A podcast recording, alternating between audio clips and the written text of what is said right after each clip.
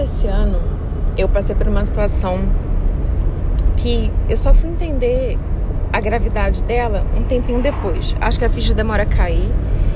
E eu acho que de certa forma foi importante acontecer comigo para que eu entendesse de verdade sobre alguma coisa que eu falava sem ter experimentado, sem ter vivido, sem ter sofrido, né? É, eu sofri um assédio durante o carnaval. E eu, primeiro que no auge dos meus 42 anos, eu não achei que eu ia passar por esse tipo de coisa de novo, né? Uma coisa muito muito 1992, alguém passar a mão na sua bunda, né? E aí você pode estar se perguntando, ué, Juliana, mas você tava pulando carnaval aonde, né? Nem teve carnaval esse ano. Eu não tava pulando carnaval em lugar nenhum.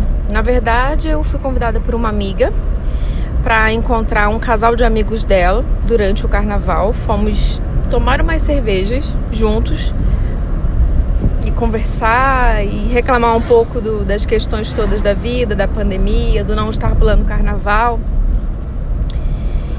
E uma das pessoas que estavam nessa mesa era um homem, né? Era um namorado de uma das meninas, dessa amiga dessa amiga minha.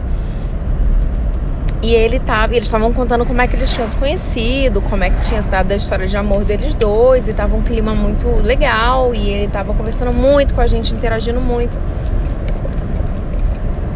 Num clima bastante amigável, diria eu.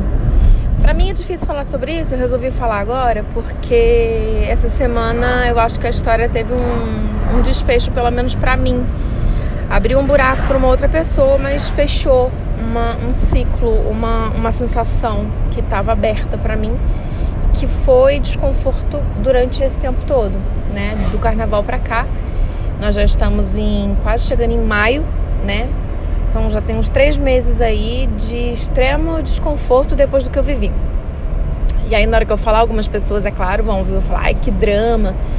E talvez eu mesma pensasse, nossa, tá aumentando, tá botando holofote. Mas não, eu sei o que, que eu vivi eu não, não tô me fazendo de vítima. Eu tô entendendo o meu processo, validando o que eu passei para ver se realmente isso vai para um outro lugar, se acomoda de uma outra forma. E espero que para todas as outras pessoas envolvidas também. Então estávamos nesse bar muito divertidamente conversando e fomos migrar para um outro bar porque esse bar ia fechar. Brasília estava tudo fechando relativamente cedo por conta do, do lockdown e a gente não queria um lugar muito cheio também. Não tinha muita gente na rua, mas a gente foi tomar aquela saideira no outro bar. E chegando nesse bar, quando nós estávamos procurando mesa, esse rapaz, é, namorado dessa moça, amiga da minha amiga, ele passou a mão na minha bunda né? E na hora eu fiquei bastante desconfortável, mas eu não tive reação. É engraçado pensar, agora é engraçado, né? Pensar que a pessoa que está no papel de vítima, na hora, automaticamente ela se sente mal, no sentido de hum, preciso esconder isso que aconteceu agora. Ela se envergonha do abuso sofrido. Não é um orgulho, contrário de que muita gente pensa.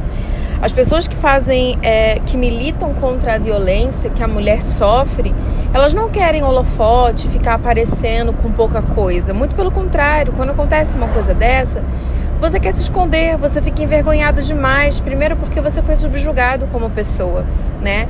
Você foi diminuído. De alguma forma ele pensou que tinha o direito de passar a mão na minha bunda.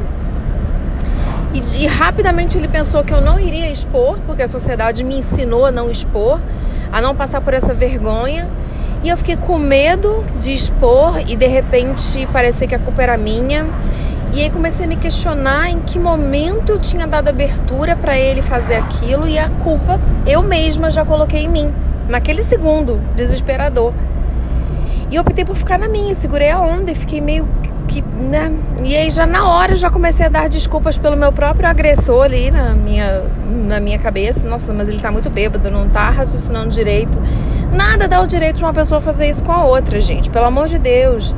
Mas é muito esquisito como o primeiro gatilho é a gente se sentir envergonhado, o segundo momento é querer esconder e o terceiro é querer justificar de certa forma. E aí se culpar. E aí a gente sentou à mesa e eu já estava um pouco desconfortável, todo mundo já tinha bebido bastante, mas assim, era uma situação totalmente dentro dos juízos. E, e aí ele passou a perna na minha perna por baixo da mesa. E aí eu vi que ele estava indo longe demais, porque ele estava persistindo no erro, não tava, eu não estava dando sinais de nada, né?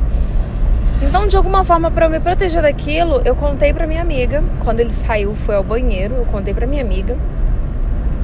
Mas não contei para a mulher dele, não manifestei, não, não, fiz um escândalo, não fiz nada disso que vou falar para vocês. Acho que é o certo, tá? E depois eu vou explicar para vocês por que, que eu acho que é o certo e, e por que, que me fez tão mal essa história. E aí ele ficou ali, passou a mão na minha perna e tal. Passou a perna na minha perna, desculpa. E aí eu falei para ela, falei, ó, oh, ele, ele fez isso e ele tá agindo assim, eu queria que você observasse. Primeiro para ver se é coisa da minha cabeça, segundo porque se ele fizer alguma coisa, eu quero que mais alguém veja para que essa história não se volte contra mim. É aquele desespero da vítima tendo que provar que ela é vítima, sabe? É um negócio louco, tá? É um negócio muito louco. E aí ele tentou de novo. E aí eu apertei a perna dela e ela olhou embaixo da mesa e ela viu. Na hora que ela viu, ela recolheu a minha perna para cima da perna dela e falou: Ah, bata sua perna aqui em cima da minha. E vida seguiu. Foi desconfortável, mas logo a gente pediu a conta, foi embora. Ele logo depois quis ir embora,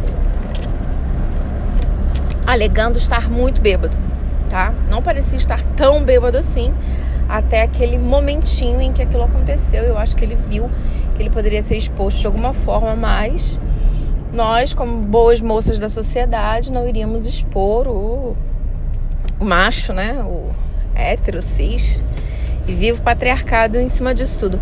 E aí é, não foi exposto e ficou aquela situação chata, fomos embora, dormi na casa dessa minha amiga. No dia seguinte eles iam para lá, almoçar lá.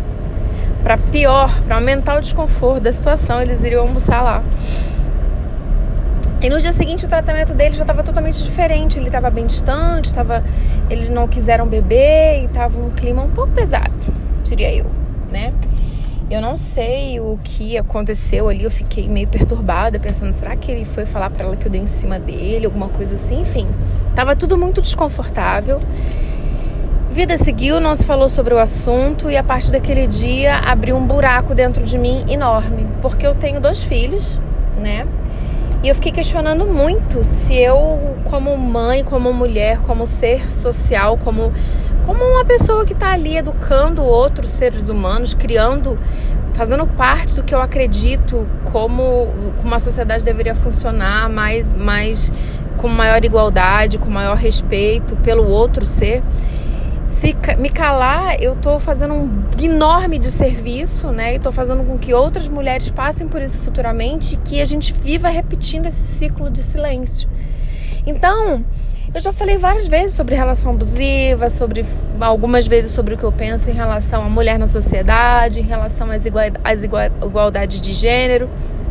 E de repente eu me vi ali me calando né, repetindo um comportamento antigo e, e dando mais uma vez, validando ali o comportamento patriarcal em que nós temos que ficar calados mesmo. E fiquei muito mal, muito mal. As próximas semanas, assim, eu fiquei mal de um jeito que eu desacreditei em mim como mulher, como ser social, como mãe. Fiquei pensando que o mal que eu estaria fazendo para minha filha, deixando que pessoas deixando que homens pudessem continuar agindo desse jeito, que a próxima pessoa poderia ser a minha filha, pelo fato de eu não ter aberto minha boca para falar sobre aquilo. E eu fiquei tão mal, tão mal, que eu desencadeei uma compulsão alimentar. Eu comia muito, eu pensava nessa situação eu só queria comer. Eu fui me afundando nessa sensação horrorosa dentro de mim. Ou eu comia muito ou eu bebia muito. E eu fiquei mal, muito mal. Olha só, gente, o que, que é uma coisa simples, mas que é uma violência tão grande, porque eu pensei assim, nossa, essa mulher tá muito mal na vida dela.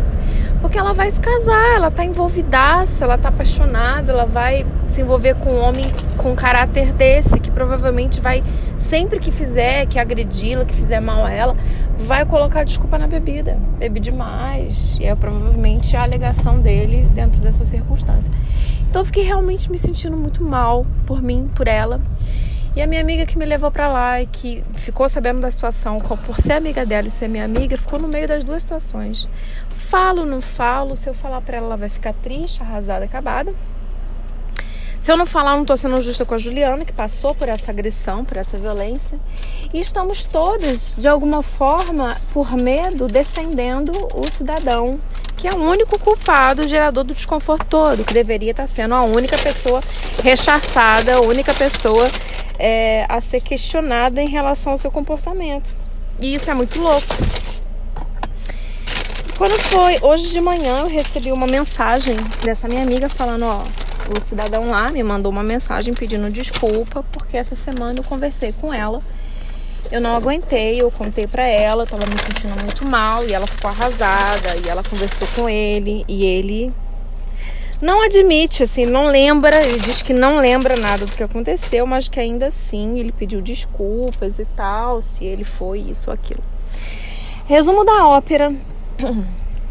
Eu fiquei afundada em problema, mal, me desacreditando, me, me invalidando, me depreciando e gerando outros problemas emocionais e psicológicos para mim, por conta de um abuso, de um assédio que eu sofri.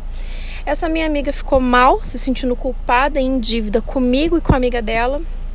E agora essa outra moça, essa terceira moça, mal por ter se sentido traída, né, violada nesse sentido é, enganada, ou seja, uma atitude boba, pequena, de um cara conseguiu colocar três mulheres numa situação degradante, ruim, em que as três, de primeiro impulso, é o sentimento de culpa, né? Quando que o sentimento deveria ser o tempo todo, a culpa é dele. Ele é o único errado. Ele foi a única pessoa errada. Então essa menina, a namorada dele, já está questionando se ele fez isso porque ela tinha feito alguma coisa errada, se o comportamento dela, já trazendo a culpa para ela. Nós somos ensinadas a sentirmos culpa o tempo todo. Por isso que o feminismo fica defendendo, fica levantando bandeira, e muita gente acha que é desnecessário, quer ficar gritando à toa, mas a gente vive violência atrás de violência o tempo todo e nós ainda conseguimos nos sentir culpadas por isso o tempo todo. A culpa não é minha, a culpa não é de vocês, a culpa é de quem fez. Independente da situação, do momento, da bebida, do que for, a culpa é do cara que fez a merda. Não é minha, não é sua, não é da bebida. Pensa nisso. Eu tava aqui pensando.